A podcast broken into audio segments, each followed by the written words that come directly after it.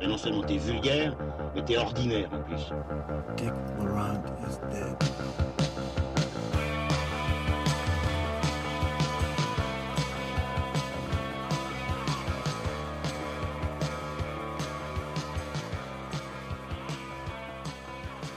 Bonsoir à tous et bienvenue dans transmission numéro 12, la table cinéphile du passeur critique. Euh, ce soir, on a une petite surprise pour vous, puisque nous avons un invité.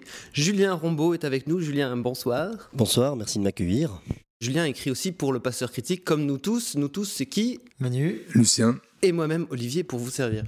Donc ça va, vous avez vu des beaux films? Vous avez vu euh, Blade Runner 2049 On l'a vu.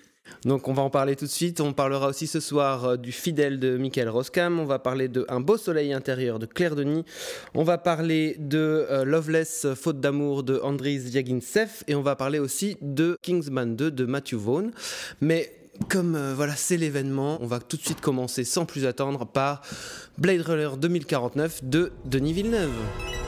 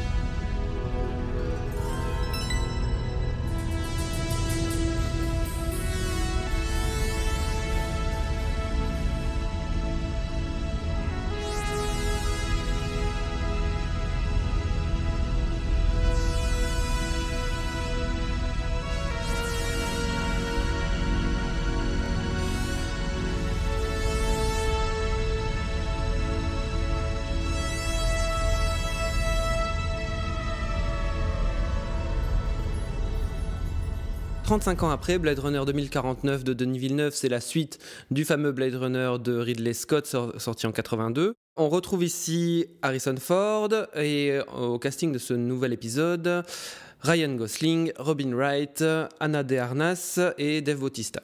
C'est l'histoire de K, qui est interprété par Ryan Gosling, qui est un androïde. C'est aussi un Blade Runner, donc il est euh, chargé de supprimer des réplicants.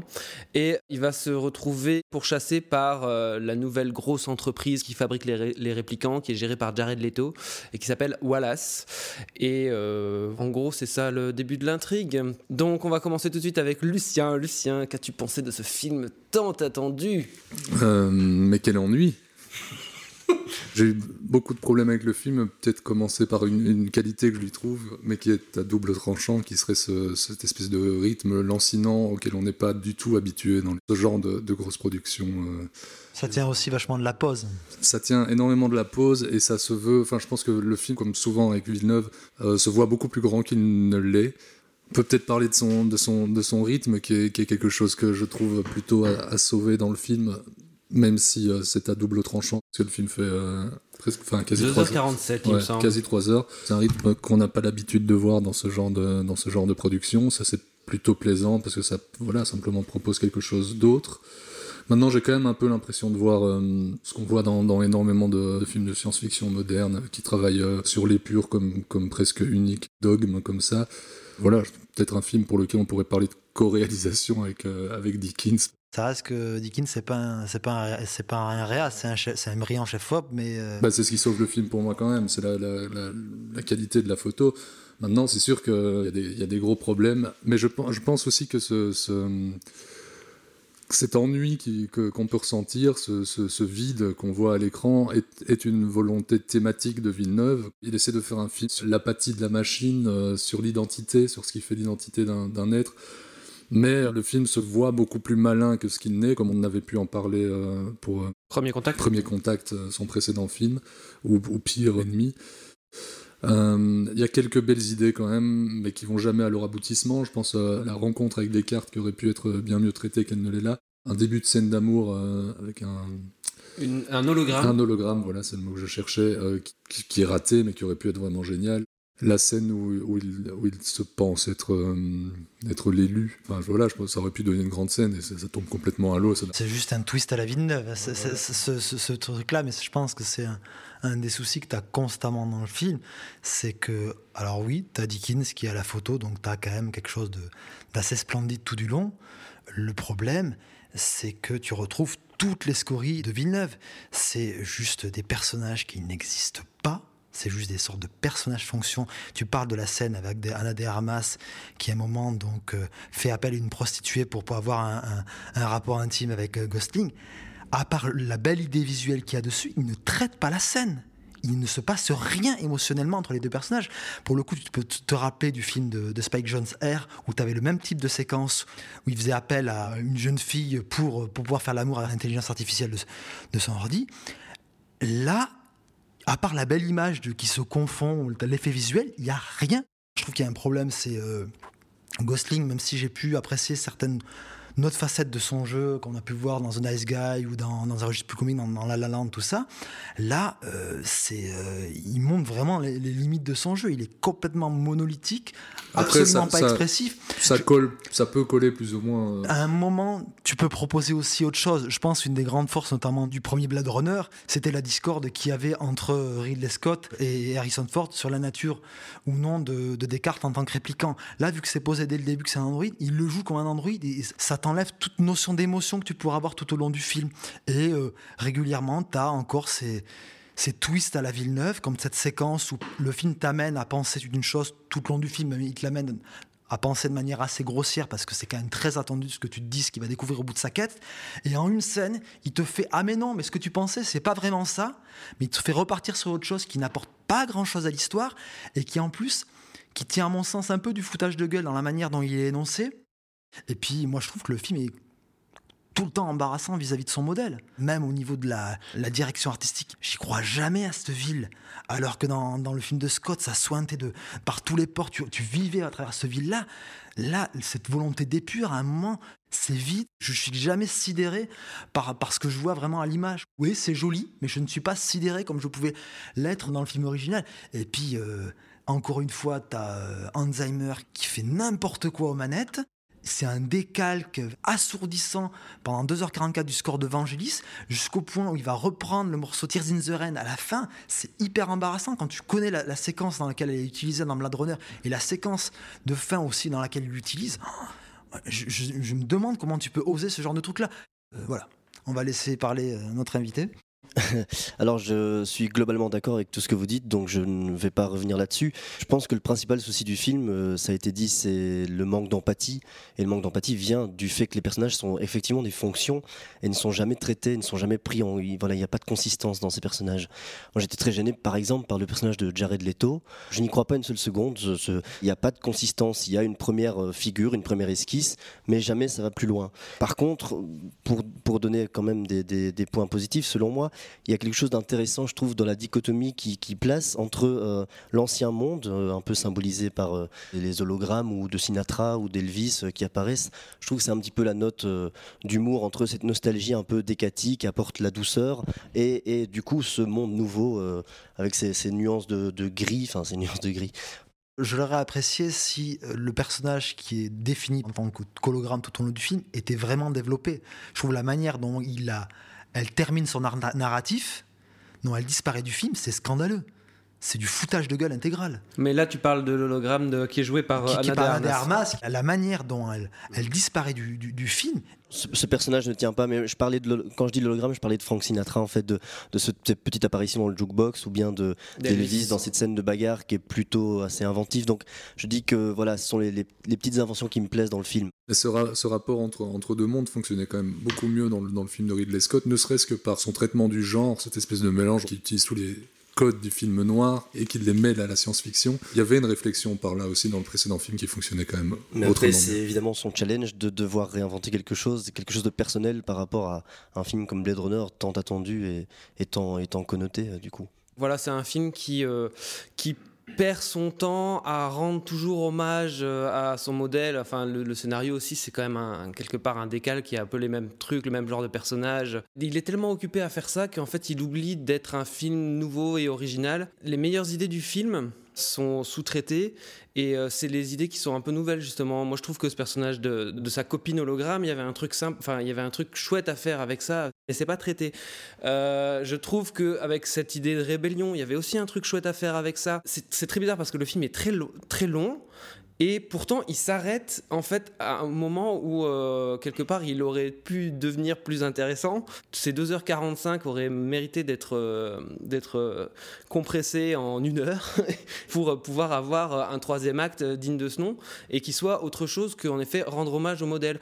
Il y a aussi un truc qui est intéressant, c'est avec l'espèce de ils ont une espèce de chasseur de primes Android qui est aussi à leur basque et à un moment elle dit à Ryan Gosling c'est moi la meilleure de nous deux. Autrement dit, je suis la meilleure Android. Ben, pourquoi est-ce que vous nous balancez ça maintenant? Pourquoi est-ce que vous n'avez pas développé ce thème-là avant? C'était intéressant. Pourquoi est-ce qu'on ne l'a pas développé? Je veux dire, il y a plein de pistes qui en fait auraient pu être intéressantes si elles avaient été traitées, si le film n'était pas toujours occupé à rendre hommage à son propre modèle. Quelque part, le rythme de Blade Runner, il était lent aussi, mais l'enquête allait plus vite parce qu'il y avait des ellipses. Le, spectateur, il devait combler les manques. c'était aussi un truc un peu des, énigmes pour le spectateur qui, qui avançait aussi pas à pas. Ici, tout est surexpliqué, enfin, tout, on, te réexplique bien les trucs, etc. Il n'y a pas de mystère.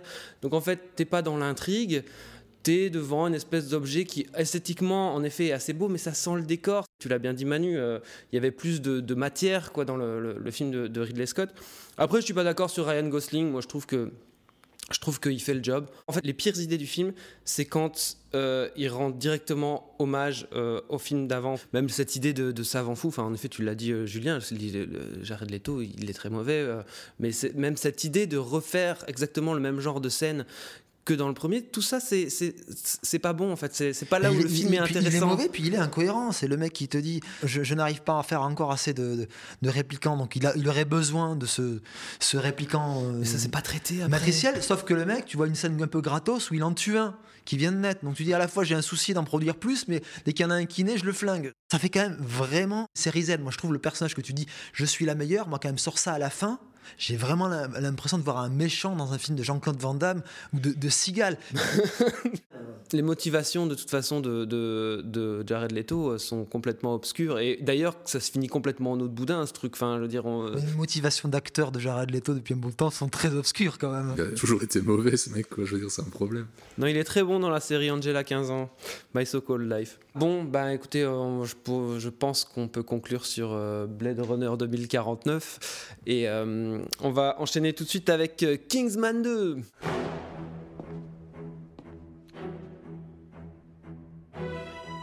Manners? Maketh man.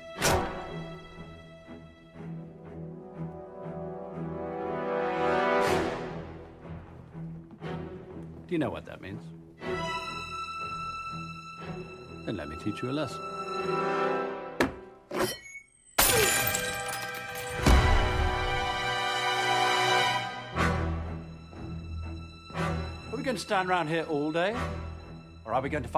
Alors, Kingsman 2, le cercle d'or, c'est la suite de Kingsman Service spéciaux de euh, toujours Matthew Vaughn. Donc on retrouve ici euh, notre personnage de Exy qui est joué par euh, Taron Edgerton qui est devenu un Kingsman à part entière. Donc en, grosso modo un espèce d'agent secret hyper balèze euh, qui porte des costumes super bien coupés. Donc en fait les Kingsmen sont des agents secrets qui opèrent sous la couverture d'un tailleur pour hommes.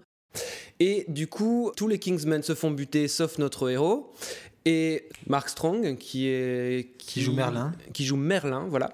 Euh, et donc ils vont aller aux États-Unis pour trouver euh, de l'aide auprès des Statesmen qui sont un peu une espèce d'équivalent américain des Kingsmen qui eux opèrent sous euh, la couverture d'une distillerie de whisky. Bon, bah, je vais commencer sur Kingsman 2 puisque j'ai écrit un article sur le passeur critique pour le film. Qu'est-ce que je peux dire? Bah, c'est exactement la même recette que le premier film. Donc en gros, il euh, y a pas mal d'humour, beaucoup de gadgets, euh, pas mal d'action aussi. Il reprend la même manière de filmer l'action que dans le premier film, c'est-à-dire qu'il y a pas mal de plans assez longs, comme des travelling circulaires, des plans assez longs et qui, euh, détaillent pas mal l'action. Du coup, c'est assez lisible, c'est assez inédit aussi, on voit pas ça souvent. Le film démarre très fort avec Taron Egerton qui se bat dans un taxi londonien. Une scène d'action assez, assez jouissive, même si les effets spéciaux sont pas toujours au top. Qu'est-ce qu'on peut dire de plus? Ben voilà, enfin c'est le même programme que le premier film, donc moi j'ai un problème quand même dans ces films avec le, traitement de la violence qui me semble vraiment exacerbé. Enfin, je, trouve que ce sont pour des films familiaux, je trouve que les films sont, enfin, les deux, les deux Kingsman. Ici, c'est un peu moins le cas, mais ils sont trop violents. Euh, il y a beaucoup de, on tue énormément de gens et ça tâche pas beaucoup. Dans le premier film, il y avait une nana, un gars qui se faisait trancher en deux de la tête aux pieds et il n'y avait pas une goutte de sang sur le tapis. bon. Et euh, des fois, je, trouve qu'il y a une espèce de décalage quand même avec euh, toute cette violence et euh, l'espèce de produit un peu familial qu'on nous, nous, propose. Il y a beaucoup de personnages ici. Je sais que le film a été, il a eu des problèmes de montage. Il y avait un premier montage qui durait presque trois heures. Ils ont dû en sucrer pas mal. Ça se ressent par particulièrement par rapport au Statesman justement et à le personnage de Channing Tatum qui disparaît comme ça du, récit euh, enfin il y a des choses qui sont mises en place et qui prennent pas mal de temps puis qui servent pas vraiment par la suite on a l'impression que le, film s'éparpille un peu euh, voilà mais bon après on passe un moment plutôt agréable euh, même si c'est un petit peu longué quoi oui peut-être là où Blade Runner travaillait fort la pause. Ici, Kingsman, c'est tout pour le fun, quoi. C'est tout en permanence pour le fun. Et c'est vrai qu'il y, a quelques il y a quelques laissés-aller, le scénario est un peu explosé, on va dire. Je trouve qu'il arrive, arrive euh, au final quand même à reconnecter tout, que ça reste plus ou moins cohérent. Après, c'est vrai que c'est une copie carbone du premier. C'est vraiment, enfin, toutes les scènes qui marchaient dans le premier, elles sont, refaites quasi à l'identique dans celui-ci, euh, avec les mêmes genres de blagues, etc. J'ai pas vu les Driver, mais ça faisait, ça faisait longtemps que j'avais plus vu un, un film aussi furieux qui va à 300 à l'heure comme ça sans s'arrêter avec une, une, folie furieuse. Une folie furieuse, exactement. Il y a une, il y a une scène, moi, que j'ai trouvé euh, presque émouvante, même euh, à la fois drôle et émouvante. Hein. la disparition d'un personnage, euh, on va pas trop spoiler, mais enfin voilà, elle est, surprenante, amusante et, émouvante, je trouve. Et pour le coup, tu as quelqu'un qui écrit vraiment un arc narratif à un personnage, pas comme dans Blade Runner. C'est ça, oui. voilà, tous les personnages, même, même s'ils apparaissent au final peu, ils sont parfois pas essentiels à, l'évolution euh, dramatique du, du, récit, existent en tant que tels euh, par leur, construction et leur, leurs interprétations.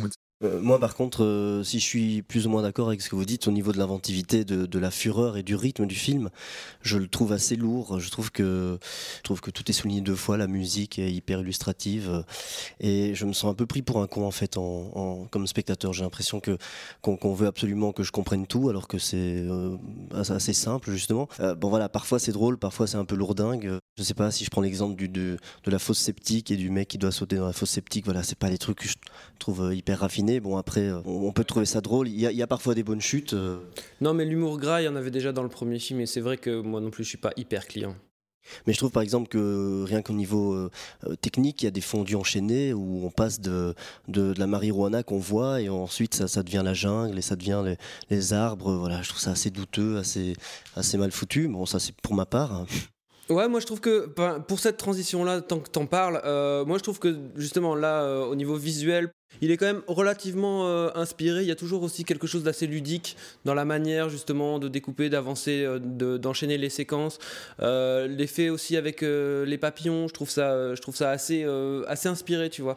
il y avait déjà ça dans le premier film, et je trouve que ça participe au côté un peu cartoon coloré du, film, ce genre de transition. Pour les, papillons, je suis d'accord, mais par exemple le flashback où Colin Firth se souvient un peu de qui il est réellement, avec le chien, etc.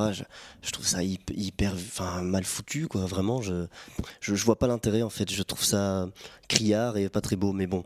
Et, par contre, pour le, pour revenir sur la, vitesse, le rythme, je suis d'accord avec Olivier quand il dit que, que, les scènes sont virtuoses dans les combats, notamment la scène d'ouverture. Mais, mais je trouve que par contre, moi, ça manque de lisibilité parfois. J'ai l'impression qu'à force de vouloir être virtuose, ça va tellement vite que je, je, je, me perds un peu dans les mouvements et dans ce qui se passe. Mais je trouve que vous êtes un peu pisse-froid sur le film. Quoi, mais, euh, pour moi, c'est vraiment l'exemple d'une bonne suite je trouve que Vaughn dévoie pas du tout la mythologie, l'univers qu'il a mis en place dans le premier film. Tu as résumé ces, euh, ces, agents secrets à juste des mecs qui tiennent bien des costards, mais toute une notion sur la, chevalerie et certains codes à respecter. Derrière ce, cet aspect fun et décomplexé, il y a quand même autre chose. Tu as cette notion de chevalerie qui est tenue tout au long du film et je trouve assez bien, qui donne notamment lieu à... Hum, un gag sur la fidélité d'Exy vis-à-vis de sa compagne qui, qui est tout le film, c'est aussi quelque chose qui trouve une résonance dans le nom même du film et dans la dernière séquence du film où tu comprends aussi le double sens de ce Golden Circle qui n'est pas que simplement l'organisation. Je vais pas spoiler ce qui se passe à, la fin euh, dans l'avant-dernière séquence du film. Le sens du Golden Circle, c'est aussi plus intimiste et je trouve même les, ce qui est assez agréable, c'est aussi d'avoir des méchants dont tu peux apprécier le point de vue. Le point de vue aussi satirique qu'il est de Julianne Moore, tu peux le tenir d'une certaine façon.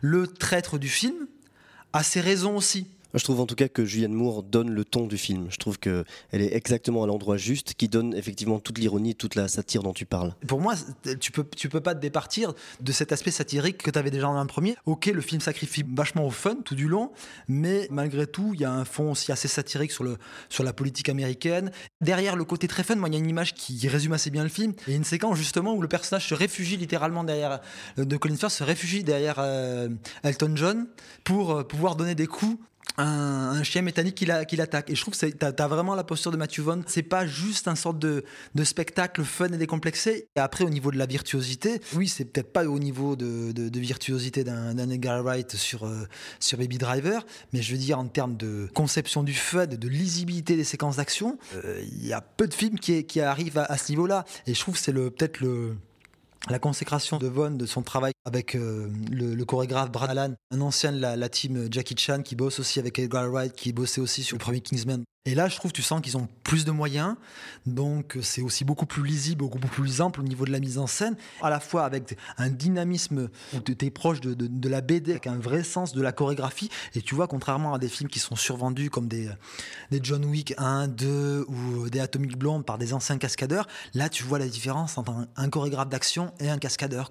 Il y a un mec qui a une vision d'ensemble de ces scènes d'action. Et euh, ça fait plaisir quand tu vois aujourd'hui euh, comment sont traitées régulièrement des scènes d'action dans des blockbusters, quoi, où tout n'est basé uniquement quasiment que sur la pyrotechnie, et là, tu as vraiment un sens du découpage constant.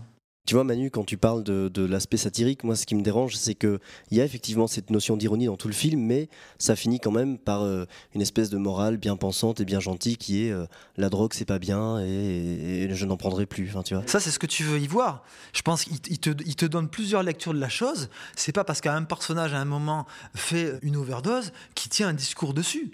Le film n'est pas moraliste pour un sou dessus. Hein. Pour le coup, euh, le discours sur la drogue, t'en as un beaucoup plus, comment dire, ambivalent via le personnage de Emily Watson qui joue la vice-présidente des États-Unis. Elle, il y a justement là, il y a un discours peut-être un peu plus subtil sur l'utilisation récréative, on va dire, euh, de la drogue. Mais c'est vrai que je, l'ai souligné aussi dans l'article. C'est vrai qu'il y a un espèce de discours comme ça où euh, il y a clairement une, petite euh, critique de la de la politique américaine. Où il y a c'est un peu une satire, mais que eux, les Kingsmen, restent euh, les, gens élégants qui, ne euh, sont pas seulement élégants à l'extérieur, mais qui sont aussi euh, élégants à l'intérieur. Donc c'est vrai que ce thème-là, il est au moins développé. Et, ce qui construit l'opposition avec le, entre guillemets, le un des traits du film qu'ils qui, affrontent à la fin, qui a des raisons tout à fait justifiées de, de se positionner tel qu'il se positionne dans le film, mais qui sont des raisons qui sont motivées avant tout personnellement? Et justement, tu as cette opposition entre lui qui, fonctionne à un niveau purement individuel et les Kingsmen qui, qui s'opposent sur un, sur un autre registre. Le mec tient, euh, tient sa narration et, tient ses personnages tout du long et il ne fait pas n'importe quoi avec. Ok, bon, bah on va conclure ici, après cette euh, plaidoyer euh, de Manu pour rehausser la note sur Kingsman 2. Bref, on va enchaîner tout de suite avec donc le fidèle de Michael Roskam.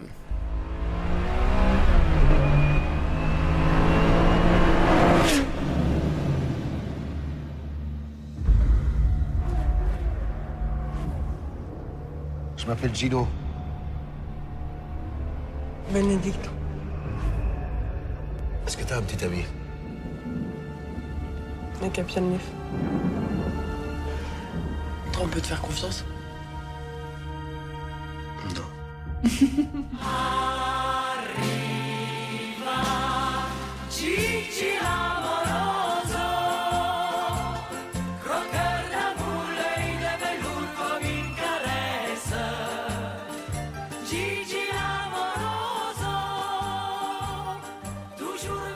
Alors, Le Fidèle, c'est le nouveau film du belge euh, Michael Roskam, après euh, Bullhead, et puis ensuite The Drop, qu'il a fait aux États-Unis avec euh, Tom Hardy. C'est de nouveau un film avec Mathias Schoenaerts, comme c'était déjà le cas de Bullhead ou Runscope ou Tête de Bœuf, selon le pays où vous habitez ou la partie de Belgique dans laquelle vous habitez. Euh, donc il y a Mathias Schoenaerts, il y a Adèle Exarchopoulos, et donc en gros euh, c'est l'histoire de Gigi et Bibi. Donc Gigi c'est Gino, c'est Mathias Schoenaerts. Euh, il rencontre euh, Adèle Exarchopoulos qui est une pilote, elle fait des courses automobiles. Euh, il tombe amoureux.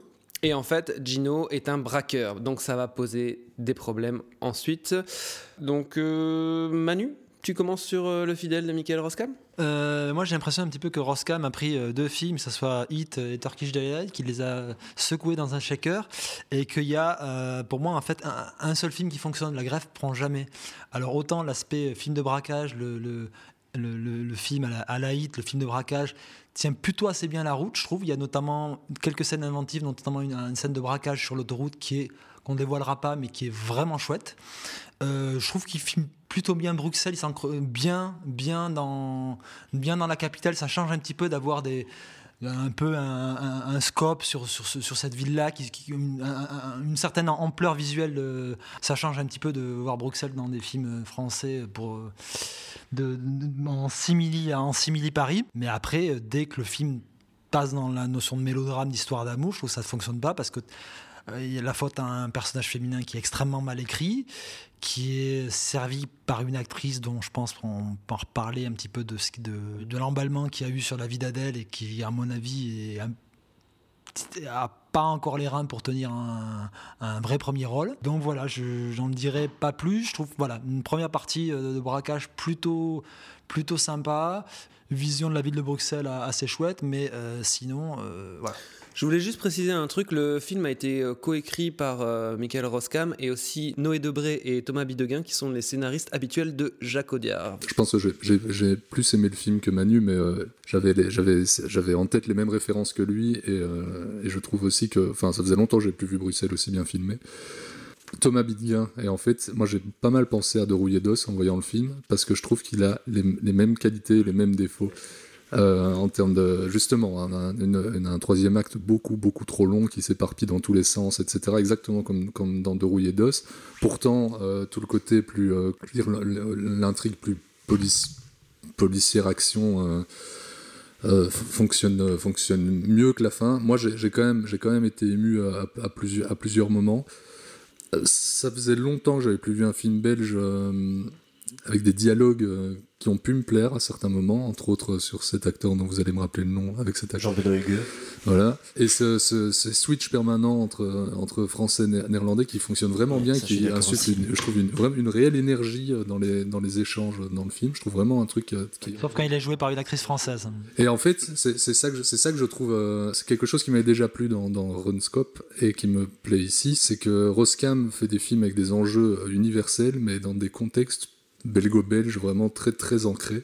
Mais c'est ça, oui, il y a, y y a tout ce qui il y a, un lyrisme et une, une, intrigue qui est, qui, qui est plus universelle. Mais je suis aussi, euh, pareil, euh, d'accord avec vous sur tout ce que vous dites. Euh, je trouve que le virage du film est assez délicat et pas très bien géré.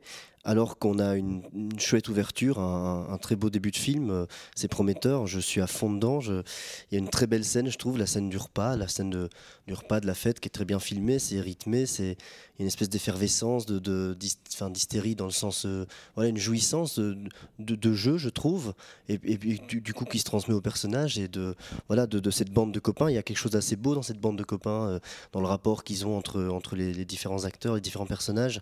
Euh, et je suis quand même touché, moi, par contre, par le.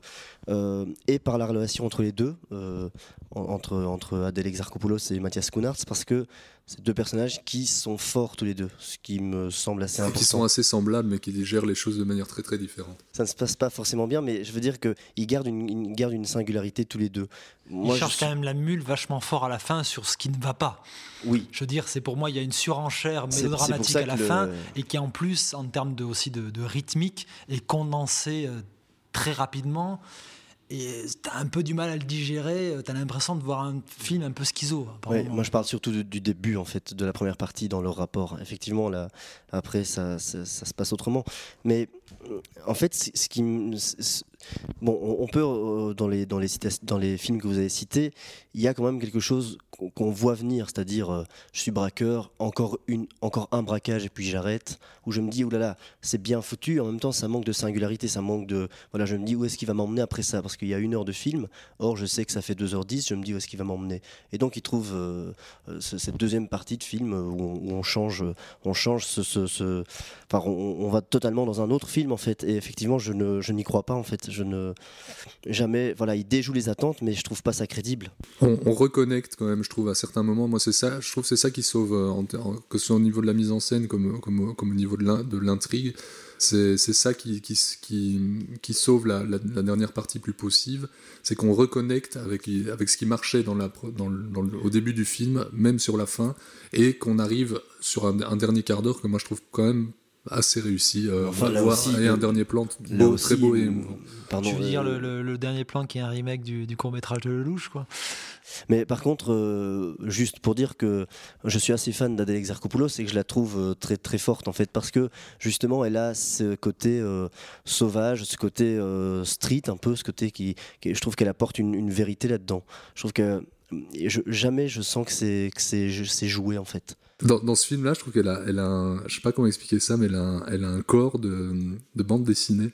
Non, mais, vraiment, j'ai l'impression qu'il y, a des moments où, et je sais que Roskam vient de la, bande dessinée, mais euh, il y a des moments où vraiment je trouve que on, dirait que c'est dessiné. Il, y a, des, scènes d'amour où je, vois les cases de BD. Ok, moi non plus, j'ai pas de problème personnel euh, avec euh, Adèle comme certains membres de Transmission. Euh, quand, tu l'as fait, quand tu joues à ce point-là sur les accents euh, bruxellois, bruxellaires, flamands et que tu as une bonne, une bonne française qui joue dedans, je trouve que ça se sent au niveau de l'addiction quand même très fortement. Et c'est quand même un problème de casse, ça. Mais bon, bref, je suis relativement d'accord avec tout ce que vous avez dit. Euh, il y a donc le problème de la deuxième partie. Ok, le problème de la césure du film et de, la deuxième partie. En fait, le truc c'est que une fois qu'il y a eu cette césure dans le film, euh, on ne sait plus où le film va. Donc en fait, on ne sait plus ce qu'il raconte le film. Donc on est un peu tout paumé comme ça. Et en fait, ce qu'il y a, c'est que je pense que Michael Roskam aurait voulu que son histoire d'amour soit suffisamment forte et suffisamment intense et suffisamment incandescente pour qu'elle nous amène, pour que ce soit ça notre objectif principal. Alors que pour le spectateur, l'objectif principal, c'est plutôt ah oui, tiens, il fait des braquages, euh, ah euh, c'est, ça va, ça va poser problème. Mais c'est pas l'amour qui est entre les deux qui transpire le plus du récit, alors que c'est ça qui aurait dû transpirer le plus, et ça nous aurait emmené jusqu'au bout du récit. Tandis que là, euh, en effet, à la fin, ben on perd un peu en intérêt. Et je trouve que même la mise en scène purement de, de Roscam, elle est diversement inspirée. C'est un peu une sinusoïde. Certains, certains moments, il est inspiré, d'autres beaucoup moins. Et, euh, c'est, pas, un, film très inégal, en fait. Mais qui est quand même très, euh, qui est très sympathique pour son ambition. Globalement, c'est un film que je trouve raté, mais quand même... Euh, son ambition est louable. Il essaye de faire des choses. Il y a des moments qui fonctionnent, des choses qui fonctionnent, des choses qui fonctionnent moins.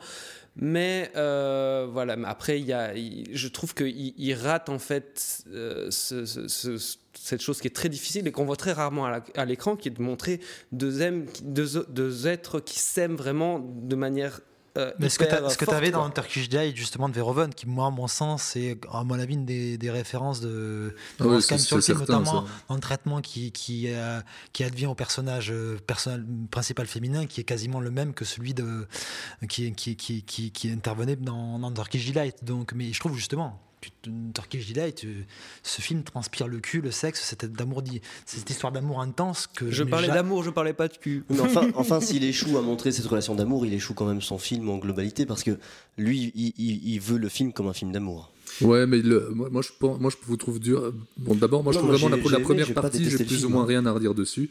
Et c'est vrai que sur la seconde, je suis assez d'accord avec ce que vous venez de dire, mais euh, je moi, je trouve qu'il y a quand même des, des moments de il y, a, des moments qui fonctionnent et c'est sûr que ça, ne, dure pas sur toute la deuxième heure, enfin la, deuxième heure du film. Mais il y, a, des instants vraiment que, que, j'ai trouvé très, touchants et ça tient, ça tient parfois presque rien. Ça peut être Un Euh, t-shirt, un, un t-shirt un peu moulant. euh, Non, mais il y a des moments. Non, ouais, ça, peut être, ça, peut toi, être, Non, mais ça même- peut être mais des- euh, au téléphone, sur le téléphone public de, le- enfin public, sur le téléphone de la prison. Je trouve que c'est une très belle scène. C'était une très belle aussi. Euh, juste un geste de main de Schoonards, qui, euh, le maton qui vient près de lui, il dit non, pas maintenant. C'est, c'est- ça dure, ça dure 10 secondes. Et c'est moi, je trouve ça très émouvant. Euh, Mais, on va sûr que ça, sur ne- ces, sur choses-là qui sont réussies, parce que si est on veut des joué. trucs ratés, il y en a aussi des, des trucs ratés aussi. On va enchaîner tout de suite avec Un beau soleil intérieur de Claire Denis. J'ai l'impression qu'on a tout gâché. Parce que même s'il devait se passer quelque chose, c'est derrière. Et moi, ce que j'aime, c'est l'avant. Tout ce qu'il y a avant. Maintenant, il n'y a plus d'avant. Peut-être pas. Et peut-être encore un avant. Avant la deuxième fois. Ah oui, oui, oui, oui, oui. Bah, la première fois, ça c'est fait. Ça c'est fait. Et donc, il y aurait un avant qui serait avant la deuxième fois. ça? Parce que oui, la première fois, c'est fait, on est d'accord. Ça, on n'y revient plus. Donc, il y aurait encore un. un avant après.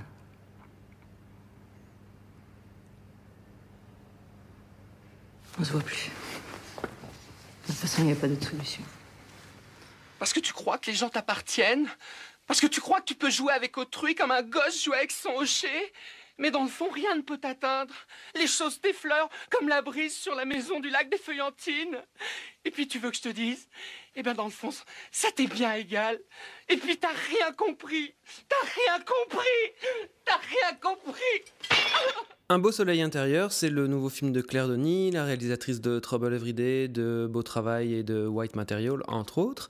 Euh, le film est avec euh, Juliette Binoche, Xavier Beauvois, Nicolas Duvauchel euh, et Gérard Depardieu. Et c'est l'histoire de quoi? C'est l'histoire de Juliette Binoche qui, en gros, a l'âge qu'elle a, je sais pas, 55 ans, un truc comme ça, et qui essaye de trouver l'amour. Et donc, hein, on va la voir aller d'homme en homme et les relations qu'elle entretient avec les différents hommes qu'elle croise au cours des 1h40 de film. Julien, tu voulais euh, commencer sur Un beau soleil intérieur Oui, je veux bien. Euh, donc j'ai été assez touché par ce film euh, que je trouve assez subtil et que je trouve assez intelligent dans son écriture, notamment par ce personnage de Binoche, évidemment, qui est de tous les plans et que je trouve assez fantastique dans sa manière de, chercher sa place, en fait, de, chercher une légitimité, de chercher où se placer, avec quoi, dans ses, ses errances, ses rencontres d'un soir, de plusieurs. Euh, j'ai fait un rapprochement avec euh, L'amant d'un jour, sur lequel j'ai écrit il y a peu de temps. Il me semble que voilà, ce sont des cinéastes qui, après un certain temps, commencent à s'ouvrir vers une sorte de pas de tragicomédie, mais en tout cas d'humour dans le film. euh, en tout cas, voilà, il y a, un sourire, il y a une espèce d'ironie par rapport aux situations que je trouve assez plaisante. Je, je- pour revenir sur l'écriture, c'est donc coécrit avec Christine Angot. Euh, et ça se sent parce que je trouve que dans les dialogues, euh, j'ai lu que, c'était le film sur lequel il y avait le plus de dialogues de Claire Denis. Et en même temps, ce qui est intéressant, je trouve, c'est que quand, j'entends le film, j'ai l'impression qu'ils veulent juste se taire. C'est-à-dire que euh, ce qui est touchant, c'est qu'ils n'arrivent pas à communiquer. Je trouve qu'ils ils- ils cherchent comment, voilà, ils, ils cherchent comment dialoguer. Il y a cette scène notamment dans la voiture avec Nicolas Duvauchel où, voilà, il y a des- des tentatives de communication, mais c'est quand ils se taisent qu'ils sont vraiment ensemble. Je trouve que dans, ils laissent la place aux actes. Par exemple, cette scène de danse, c'est voilà, il n'y a plus de paroles et ça se passe beaucoup mieux. Et il y a quelque chose d'assez touchant là-dedans pour moi. Alors je comprends que évidemment c'est- un peu une petite vie euh, du- du- d'une femme de 50 ans, ça c'est pas forcément intéressant pour tout le monde, mais moi je me suis laissé charmer. Ouais. Moi, je trouve ça, tu dis que ça. ça, c'est sûr que ça parle beaucoup pour un film de Claire Denis. Je trouve, ça, je trouve ça verbeux, je trouve ça assez mal écrit. Je trouve qu'il y a, plus ou moins pas de mise en scène. Je trouve que, j'ai l'impression de voir une compilation de scènes ratées parce que franchement, euh, allez, Binoche éventuellement et Depardieu sur la fin du film sauve un peu le bazar, mais enfin, euh, Ba- Balasco, Beauvois, enfin, c'est juste, pas- juste pas possible. Enfin, moi, j'ai vraiment eu un problème. Euh, et pourtant, Dieu, sait que je, que je sais que Claire Denis n'est pas une cinéaste adorée de tout le monde. Moi, il y a beaucoup de ces films que j'aime beaucoup, euh, que euh, S'en fout la mort, euh, Trouble Every Day, euh, 35 Rome, etc. sont des films que j'aime vraiment beaucoup.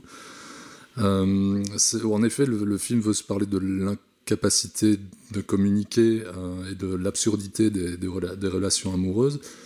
Mais pour moi, il, ça- tient jamais son, sujet et euh, ça devient une sorte de, boucle autour, euh, autour, autour d'un, vide, vide intersidéral. Enfin, je veux dire, ça, tourne en boucle autour, de, autour de rien. Je pense, à, force de chercher une, forme de, à force de chercher une, une, forme de, distance humoristique, je pense que le, le, film est juste totalement désincarné. Pour moi, je trouve, le film jamais drôle. C'est-à-dire que j'ai pas souri une seule fois sur, toute la totalité du film. Euh, donc ouais, je trouve, enfin, je trouve moi j'ai trouvé le film vraiment exaspérant. Euh, J'arrive pas à sortir quelque chose que je peux sauver dans le film. Moi, je, serais peut-être encore plus radical que toi. Je sais que j'ai du mal encore à, comment, à comprendre comment en 2017 on peut financer ce type de film aussi mal écrit, aussi mal dialogué, qui pour moi cumule tous les pire cliché du cinéma d'auteur à la française. Je trouve le film d'une vulgarité sans nom, à l'image du personnage du, banquier joué par Xavier Beauvois, qui semble sorti d'un mauvais téléfilm porno avec les pires répliques euh, absconnes, mais d'une vulgarité sans nom sur la sexualité, la lutte des classes, qu'on, lutte des classes aussi qu'on retrouve à, à tir la chez les autres personnages du film. Je, honnêtement, je trouvais à ce niveau-là j'étais en train de me souvenir du film de, de notre ami euh, François Ozon et je me disais c'était pas si mal quoi. Oh là là, euh, parce qu'au moins c'était divertissant. Euh, alors je sais pas si on peut y voir la, la, la scène la, la, patte de Christine Angot ou plus de celle de Denis dedans mais je trouve que le résultat pour moi est un, un, ratage dans les plus grandes largeurs. Je veux dire les, les alternements de amoureuse de cette petite bourgeoise de Juliette Binoche. Euh, moi, c'est au-delà même du cliché. quoi. C'est, j'ai aucune empathie pour cette femme-là qui est à la recherche d'un nouvel amour. Je trouve en plus que le, film est visuellement d'une pauvreté euh, constante, une alternance de, de chant contre chant hyper plat, ultra verbeux, à, l'exception peut-être de la scène dans le nightclub dont tu parles, mais justement, tout le reste du film est extrêmement verbeux et avec des dialogues, je me demande comment on accepte un, scénario avec des dialogues comme ça. C'est, juste pas possible. Avec des séquences un plus gratuites, tu as notamment des scènes qui sont construites uniquement pour avoir un monologue, pour que tout ce que, Claire Denis n'arrive pas à visualiser ou à, faire ressentir des alternements de, de, de, de Binoche, elle construit une scène où elle se confie à, une, à son amie Ariane, qui n'existe pas dans tout le reste du film, qui est juste une séquence, une séquence, une construite de dialogue, pour juste faire un grand monologue sur les, les, les états sentimentaux. Hein qui est très peu filmé, ou, oui, ou justement, du temps, je veux dire, quand tu écris une, une, scène de dialogue, tu l'écris pas juste pour faire un monologue, parce que tu n'as pas réussi à faire ressentir les émotions du personnage auparavant, et que le personnage est obligé de les verbaliser. Il y a un aveu d'échec dans, dans, dans, cette scène-là, et euh, voilà, je trouve qu'il y a vraiment, tu, tu, tu sens vraiment l'impuissance, la mise en scène de Claire Denis à retranscrire l'état de les l'état sentimental de, Binoche. Je, voilà, c'est un film, moi, que j'ai été assez énervé dès le départ parce que je trouve que c'est vraiment. Il avance comme une Panzer Division avec des, des, des dialogues, mais d'une vulgarité. Je veux dire, les, les dialogues de, de Beauvois, c'est juste pas possible, quoi. C'est. Le personnage de Beauvois est un peu appuyé, ça, je suis d'accord. Ouais, il est surtout, enfin, je veux dire, c'est un, un, acteur exécrable. Euh, mais. Euh, on la voit pas Denis, on la voit pas Claire Denis parce que je pense que Claire Denis elle, elle, elle sait dans, dans, dans, certains de ses autres films elle sait faire euh, sait faire exister des scènes euh, avec presque rien et là justement elle essaye d'en faire plus que ce qu'elle fait d'habitude et, et, rien n'existe. Euh, j'ai l'impression que par rapport à ces enfin il y, a des scènes dans ces autres films Enfin, vois, je veux dire, exemple... où il n'y a, a, pas beaucoup d'enjeux dans la scène et pourtant la scène existe. Et là, c'est l'inverse. C'est-à-dire que tu as énormément de, énormément de dialogues, énormément d'échanges, énormément. Et pourtant, pour moi, rien n'existe. Et c'est presque antinomique euh, par rapport, à, par rapport au cinéma, euh, au cinéma, au, enfin, au cinéma auquel, auquel elle nous a habitués. Mais quand tu dis que rien n'existe, pour moi, pour, je comprends quand vous dites qu'il n'y a pas de mise en scène et que le film n'est visuellement pas intéressant, c'est vrai. Ça fait un peu de théâtre filmé, même parfois, je trouve. Mais par contre, euh, rien n'existe si Juliette Binoche existe. Je, voilà. Je crois que tout simplement, je trouve que c'est déjà pas si mal d'avoir une, une, parce que je sens une liberté en fait, je sens une liberté de jeu et une, possibilité accordée à une femme de d'être en fait et de pas jouer. Ouais, mais juste, c'est peut-être parce que peut-être son talent d'actrice la sauve un petit peu des situations et des dialogues abscons qu'on lui, qu'on lui fait réciter. Je veux dire, c'est. Mais qu'est-ce que, tu, qu'est-ce que tu veux dire sur les dialogues? Tu reproches quoi, par exemple? juste une vulgarité à part sur, de sur la sexualité, sur la, sur la lutte des classes. Parce que je veux dire, constamment est rappelé. Tu as la scène, alors je sais pas si c'est, c'est Paul, c'est Paul Aviès, euh, qui. La scène, c'est, du, c'est d'une lourdeur pachydermique. Et tu, tu te dis, mais qu'est-ce que qu'est-ce qu'elle veut dire Qu'est-ce qu'elle raconte? Elle raconte rien. Elle raconte rien dessus. Qu'est-ce qu'elle raconte sur cette sexualité? Qu'est-ce qu'elle raconte sur, sur ces rapports de classe? Mais par exemple, dans les dialogues, dans la répétition des mots, je trouve qu'il y a quelque chose de très bien, moi, par exemple. Cette façon qu'ils ont de chercher leurs mots, de, de, de, répéter, il y a beaucoup de répétitions, mais qui, mais qui traduit justement ce mal-être, cette incapacité à trouver une place. C'est surtout l'incapacité de, de, de, Denis à, à, à, faire ressentir par l'image, par, le, par les outils cinématographiques, les sentiments de ces personnages. Et c'est pour ça qu'elle construit des scènes de, de monologue littéral. Bon, tu parles, euh, cette incapacité de trouver la place, etc. Tu parles beaucoup, de, à mon avis, plutôt de la scène avec euh, Duvauchel. Mais ce qui, est, ce qui se joue autour du, personnage de Duvauchel, on l'a compris dès le premier plan sur Duvauchel. Et ce qu'il y a, c'est que ça dure et ça dure. Tu as une scène au resto, puis tu as une scène dans la bagnole, puis tu as une scène dehors, puis tu as une scène à, l'intérieur de l'appartement. Et c'est toujours la même chose. Et tout est hyper appuyé. Et alors, le mec, on le voit en plan, en plan séquence commander trois bières et les siffler et siffler les trois bières et après non seulement on, t'a fait comprendre qu'il était alcoolo mais en plus il le dit oui mais c'est vrai j'ai un problème d'alcool non mais tout est hyper appuyé comme ça et pour revenir euh, à la scène avec Podalides moi là j'ai trouvé limite le film insultant en fait. Juliette Binoche sort avec un type qui n'est pas de sa condition, de, son milieu social, on va dire. Euh, et euh, le gars il lui dit bah oui mais il faut que tu sortes avec quelqu'un de ton milieu et tout. Et puis elle elle dit oui, il a un bac G. Ah bah tu vois, ah bah tu vois. Et eh ben ça c'est insultant parce que déjà c'est insultant pour tous les gens qui ont eu un bac G et en plus c'est insultant pour tous les gens qui ne sont pas français et qui ont, et qui ont moins de 35 ans parce qu'ils ne savent plus ce que c'est qu'un bac, G. Donc on ne peut pas comprendre ce que c'est ce que, ce que cette scène, enfin ce qui se joue dans ce dialogue à ce moment-là. Et en plus le film est mauvais pour la santé parce qu'il donne furieusement envie de boire. Bon, bah en tout cas, merci euh, Julien d'avoir euh, défendu ce film euh, courageusement. C'est notre Kingsman du cinéma français. Je le défendrai encore. Et, on, remarquera que Julien est peut-être, j'ai l'impression, de la, première fois de toute l'histoire de transmission, à quelqu'un qui, qui, qui, développe un dialogue, puisqu'il a posé une question à Manu qui lui a répondu, et ce qu'on ne fait absolument jamais. Très bien, on va finir avec Loveless, le film de Yagintsev. Я больше не хочу. Че квелый такой? Заболел? Я не квелый.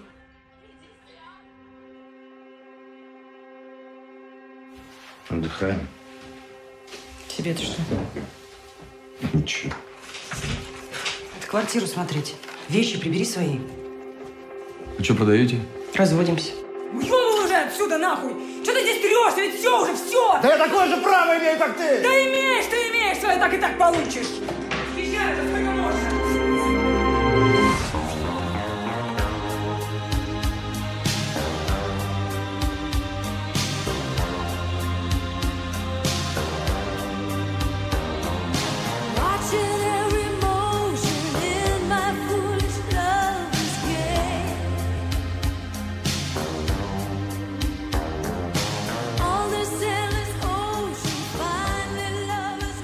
Faute d'amour, c'est le nouveau film du cinéaste russe Andrei Zviagintsev. Donc après Léviathan, Elena, Le Retour, Le Bannissement. Euh, le film a remporté le prix du jury au dernier festival de Cannes et je vais tout de suite le pitcher. Donc euh, c'est l'histoire d'un couple qui euh, ne peut plus se sentir, ils vont bientôt divorcer et ils ont aussi un enfant qui s'appelle Alyosha, qui a une dizaine d'années. Et un jour, euh, Alyosha, euh, après avoir été euh, témoin d'une dispute entre ses parents, disparaît.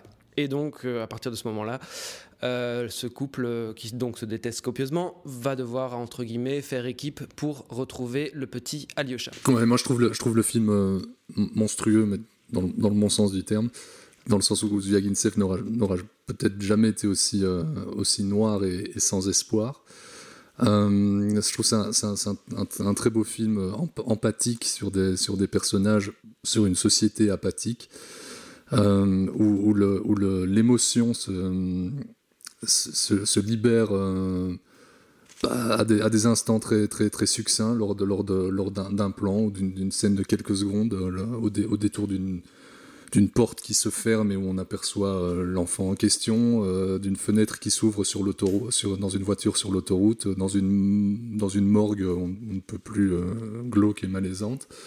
Je pense que, que, Faute d'amour, en plus d'être un film extrêmement dur et cruel, lâche, lâche son intrigue principale qui est donc la, la, la recherche d'un garçon disparu pour quelque chose de bien plus vertigineux qui va chercher toutes les ramifications, tous les, tous les branchages. hein, littéralement, il y a, y y y un plan, euh, enfin, il y a plusieurs plans qui, qui, qui, qui rappellent ça. D'une horreur, d'une innocence bafouée, d'une trahison, d'une inhumanité de, de parents à leurs enfants, d'un gouvernement à son peuple, parce qu'il y, a- y toute une métaphore tout du long du film. Euh, c'est une que- métaphore qui, euh, juste euh, deux secondes, c'est une métaphore qui. euh, Léviathan, je trouvais, était très russo-centré. Ici, je trouve qu'il peut parler de la Russie comme il peut parler de n'importe quelle société occidentale. Je suis absolument d'accord là-dessus, c'est pour ça que je disais tout à l'heure qu'il y a un truc Jusqu'à un très, plan très final un peu explicite. Jusqu'à un plan final un peu explicite, parce que bon, enfin voilà, la, la- la- la scène du running sur le tapis, euh, tout- tout- tous les personnages, euh, comme, comme des fantômes, comme ça, errent dans un, dans un, dans un marasme où, où plus rien n'affecte quoi que ce soit ou qui que ce soit, et où les, les accès d'humanité se, font, euh, se font plus que rares. Je trouve que c'est- vraiment un, grand film. Je le trouve d'autant plus tétanisant par son fond de froideur et ses, ses jaillissements d'émotions qui, qui, moi, m'ont amené les larmes aux yeux à plusieurs instants, mais très très courts. Enfin, c'est vraiment des, des uppercuts dans la gueule, comme ça, d'un coup. Et comme je le disais au début, ça ne tient, ça ne tient généralement qu'à un plan, qu'à un, qu'à un détour d'image, un- qu'à une petite chose. C'est un film très intelligent, c'est un film très émouvant, c'est un film qu'il faut absolument voir, je pense. Je suis assez d'accord, je trouve le film euh, d'une densité, d'une cruauté euh, merveilleuse aussi, euh, une, mise en scène pesante dans le bon sens du terme. Je trouve notamment que les acteurs sont tous excellents. Et, et comme tu l'as dit, Lucien, je vais juste euh, détailler un petit peu cette, enfin, ce plan du, du gamin en pleurs euh, derrière la porte qui est, absolument fabuleux et qui est très émouvant, tout comme les premiers, les derniers plans du film, cette neige, etc., ces arbres dont on a parlé. On sent qu'il y a un, un- euh, une vraie, un vrai désir, une vraie volonté, une vraie nécessité en fait de porter ce film pour ce metteur en scène. Bah après moi, euh, je serais peut-être quand même un peu plus réservé. J'avoue que je suis pas très familier du cinéma de Xavier Teff, mais c'est pas forcément Loveless qui va me donner envie de me plonger à fond dans, sa filmographie.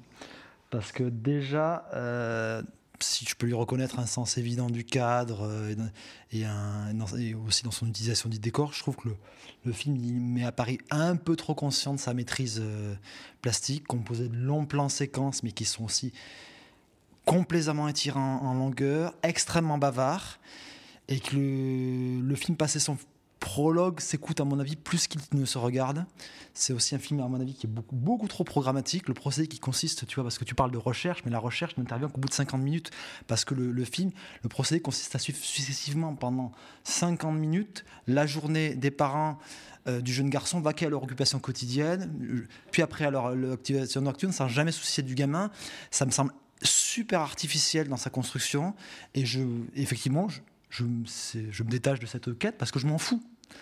Et c'est pour moi parce qu'il y a autre chose qui se passe aussi. Pour moi, je me fous royalement des personnages qui peut leur arriver comme du sort du gamin. La métaphore sur la société russe est selon moi pas très finaude, que ce soit dans l'utilisation constante des smartphones, des tablettes comme signe de déshumanisation ou je ne sais quoi, ou dans son épilogue final justement dont on parlait sur le running avec le t-shirt Russia. On peut faire un peu plus fin. Moi, je trouve que c'est. J'ai trouvé. Tu parlais beaucoup d'images, d'images, d'images. À part, par ce- je trouve ce prologue, quelques séquences où il y a un vrai sens du décor. euh, Je n'ai jamais d'émotion, moi, en fait, dans ce film-là, parce que il est complètement programmatique et il se repose sur 50 minutes auxquelles je ne crois pas. Comment veux-tu que j'ai une empathie ou un, un intérêt pour ces personnages qui, pendant 50 minutes, se tamponnent complètement, complaisamment de leur gamin? Moi, je trouve il y a un, vrai souci dans, sa- dans le film. Moi euh, personnellement, j'ai trouvé que c'était un film euh, très beau, très maîtrisé. C'est un peu un, conte moral, c'est clair que c'est un conte moral. Je suis pas d'accord quand tu dis que les plans séquences s'étirent en longueur. Je trouve qu'au contraire, c'est pas un découpage qui est ostensible, à part peut-être dans un plan euh, qui joue sur un, effet de miroir. Là, je trouve que c'est en effet peut-être un peu ostensible au niveau de, l'étirement du plan. Bon, moi, j'ai j'ai beaucoup aimé le film, hein, mais je trouve qu'il est un peu lourd. Euh, il est, il l'appuie un peu. Il est un peu, euh, il est un peu, il, il surligne pas mal. Tous les films de Zviagintsev. Non, parce que tu vois, Léviathan, c'était autre chose. Parce que dans Léviathan, déjà, il y avait du soleil et en plus, euh, il y avait de l'humour. Ici, il n'y a pas d'humour. Ici, c'est vraiment une espèce de constat noir. C'est un film qui fait du surplace, en fait. Les, les personnages font du surplace. Les personnages, bah, c'est exprimé aussi par ce dernier plan, mais je dirais, les, les personnages reproduisent des mêmes schémas euh, que leurs parents. Euh, Il n'y a pas d'échappatoire. Ils vont reproduire encore le même schéma. Donc, il y a quelque chose de très, hum, très, très, très étouffant comme ça. Après, moi, je trouve qu'il y a un truc qui est super fort euh, qu'arrive à faire Zviagintsev, c'est que euh, à partir d'un moment, on se désintéresse de la quête de ce gamin. Et là, je trouve que c'est super fort purement au niveau du tempo, au niveau de l'écriture, parce que c'est justement aussi le moment où les parents, quelque part, ils vont passer l'éponge. Et en fait, tu t'en désintéresses en même temps, en même temps qu'eux. Et il y a quelque chose comme ça où, où t'en peux plus en fait de ce truc. Ils en peuvent plus non plus. Et euh, t'es comme ça raccord, je trouve, avec le, avec ce que, enfin en tout cas moi je l'ai été, raccord avec ce que euh, vivent euh, les parents à ce moment-là. Par rapport à ce que tu dis sur le début, en effet, t'as pas d'empathie pour les personnages qui sont montrés, enfin qui sont qui sont des personnages qui sont qui sont pas sympathiques, ils sont pas sympathiques du tout. Tu entrevois quand même parfois euh, un peu d'humanité euh, chez eux. Tu, tu vois que, que tout n'est pas pourri, qu'il y a qu'il y avait quand même quelque chose qui, qui, avait de bon en eux, qui a été aussi hyper fort étouffé. Euh, moi, j'ai pas de problème avec cette première partie. Euh, j'ai envie pas la de question voir... de te dire ah ok et là quand elle va rentrer chez elle elle va pas voir que son gamin n'est pas là elle va s'en rendre compte le matin ok on a passé une heure de film Non, le, mais moi, le ça me pose pas de comportement le comportement des parents est pour moi posé comme irrationnel et tu, tu- tu- pour moi il y a vraiment cette notion complètement programmatique du truc c'est super programmatique et je trouve extrêmement laborieux dans son exposition qui dure quand même quasiment 50 minutes hein. Programmatique, je suis d'accord. Après, laborieux, je trouve pas. Puis il y a- ce climat tellement suffocant, tellement anxiogène qu'on ne se soucie pas forcément du gamin parce que justement euh, euh, il y, a, autre chose en jeu, je pense. Par exemple, et tu, parlais de l'humour, Olivier. J'ai l'impression que il peut y avoir une sorte d'humour. Enfin moi je pense qu'on peut en rire, par exemple, tellement c'est tellement c'est dur, tellement c'est âpre dans dans les relations à la morgue, par exemple. Cette scène est horrible, mais en fait elle me fait presque rigoler. La scène de rencontre avec euh, avec la maman, il y, a- un tel égoïsme, hein, une telle méchanceté, une telle dureté des personnages entre eux que je, moi j'y vois une, une sorte de- d'humour noir évidemment, mais une sorte d'humour quand même Moi, bien j'ai bien noir. j'ai pas ri. Alors, ouais, une seule seconde. J'ai hein. juste l'impression que les personnages se- conforment au, au schéma programmatique qu'a installé Zavintsev et qui n'existe pas en, en dehors de ça, de ce, la métaphore qu'il veut, qu'il veut asséner sur cette euh, déshumanisation des, des- des liens humains. Et, ça, et puis je trouve que c'est un film mais extrêmement verbeux.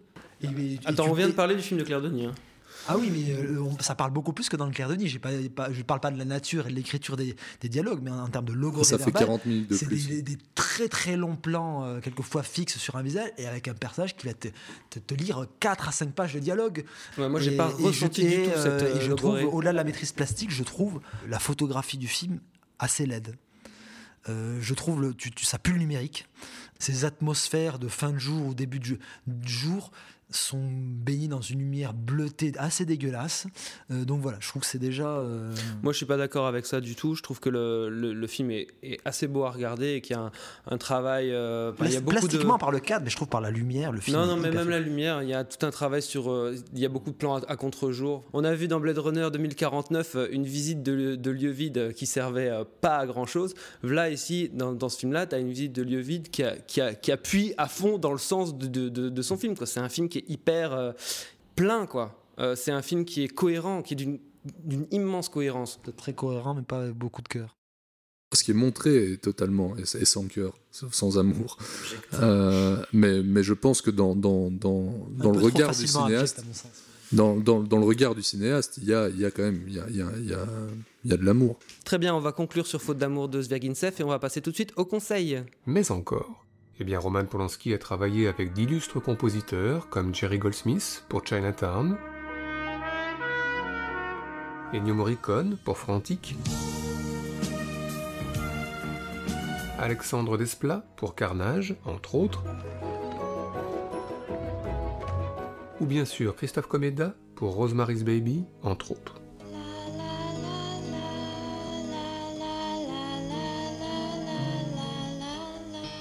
À part ça, on entend beaucoup de musique classique chez Roman Polanski, du Chopin dans Le pianiste, du Schubert dans La jeune fille et la mort, ou encore du Beethoven dans cette scène à la plage de Quoi Sinon, on danse aussi beaucoup chez Roman Polanski sur du Grace Jones dans Frantic,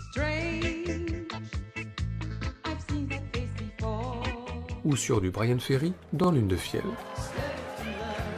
Enfin, puisque l'on parle de musique, n'oublions pas que dans la comédie musicale Air, Roman Polanski est cité, parmi d'autres cinéastes.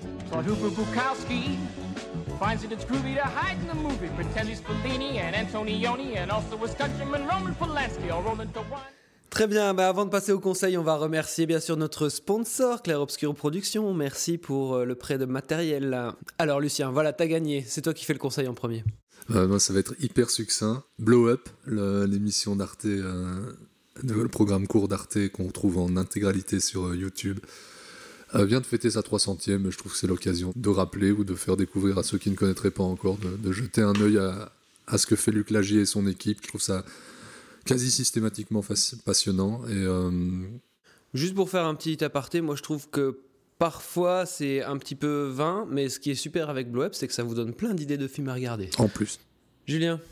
Euh, moi, j'ai pu, grâce à la Cinémathèque de Bruxelles, revoir certains films de Roman Polanski. Donc, euh, je, suppose que c'est assez courant, mais je pense que de se replonger dans ses premiers films, ou en tout cas, c'est comme Le couteau dans l'eau, euh, Le locataire et Rosemary's Baby, qui, qui conjuguent euh, le génie de Polanski à la mise en scène et le génie de Cassavetes comme acteur et de Mia Farrow. Et on peut, si on le veut, se replonger dans cette histoire de, de deux bouquins qui sont sortis l'année passée de Simon Liberati, California Girls et The Girls de Dema Klein, qui traitent de, de la- la- l'assassinat de Sharon Tate. Très bien, Manu. Eh ben moi, je vais rester dans, dans l'univers de, de Ridley Scott et de Blade Runner. Je vais vous conseiller euh, un court métrage qui est visible par tous sur, sur YouTube et qui est censé faire le lien entre euh, Blade Runner de Ridley Scott et celui de Villeneuve. C'est un court-métrage d'animation qui s'appelle Blackout. C'est un, court-métrage qu'on doit à Shinichiro Watanabe, qui était réalisateur de, la série euh, Cowboy Bebop, qui a signé aussi le film, l'autre série Samurai Champloo, qui avait aussi participé à, deux courts-métrages de, l'anthologie Animatrix, qui avaient été aussi des, films conçus comme faisant le lien entre les... euh, je crois que c'était justement entre le Matrix 2 et 3. Il raconte en fait l'histoire du blackout, ce moment où, où justement euh, tout va basculer et aboutir à la, société qu'on voit dans, Blade Runner euh, 2049. Et euh, en euh, une dizaine de minutes, euh, il euh, mais enfonce euh, largement tout ce que fait Villeneuve. Tu retrouves vraiment cette sensation d'immersion dans cette ville euh, que, tu n'as jamais dans, dans, Villeneuve. Et voilà, c'est peut-être l'idée de se dire qu'il aurait été peut-être plus intelligent de financer un long métrage de ce gars-là en animation, changer carrément de médium pour essayer de retrouver autre chose. Et voilà, je trouve que c'est en 10 minutes, il accomplit ce que n'arrive jamais à faire euh, Villeneuve en, en, en 2h44. Quoi. Donc vraiment, euh, à conseiller sans modération. Très bien, bah, ça donne envie. Euh, bah, moi, je vais continuer aussi sur Blade Runner 2049, puisque je vais vous conseiller un autre film de science-fiction euh, qui s'appelle Upstream Color, qui est réalisé par Shane Carruth, qui avait fait Primer. C'est un film qui a été fini en 2013 et qui s'est frayé un, chemin jusqu'aux écrans français, donc ça a pris 4 ans. Et on a pu le voir aussi euh, en Belgique, à Bruxelles, au cinéma de Nova.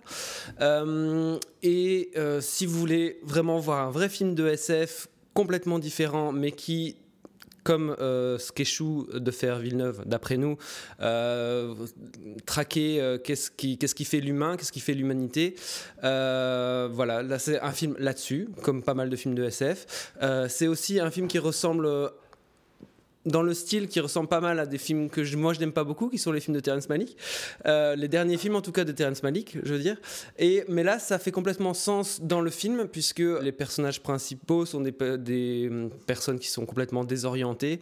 Et ça transmet ce, ce sentiment au spectateur via le montage, via la mise en scène. Et euh, c'est un film très très intéressant que je vous encourage à voir. Piratez-le ou allez le voir dans un, dans un cinéma qui le passe près de chez vous si vous habitez dans une euh, mégapole. Pirater Blade Runner 2049 plutôt qu'Upstream Color. Voilà, allez voir Upstream Color, pirater Blade Runner 2049. Très bien, eh bien euh, merci beaucoup à Julien Rombaud de nous avoir euh, accompagnés pour cette douzième de transmission. Et on essaiera de se retrouver d'ici euh, un gros mois alors. À bientôt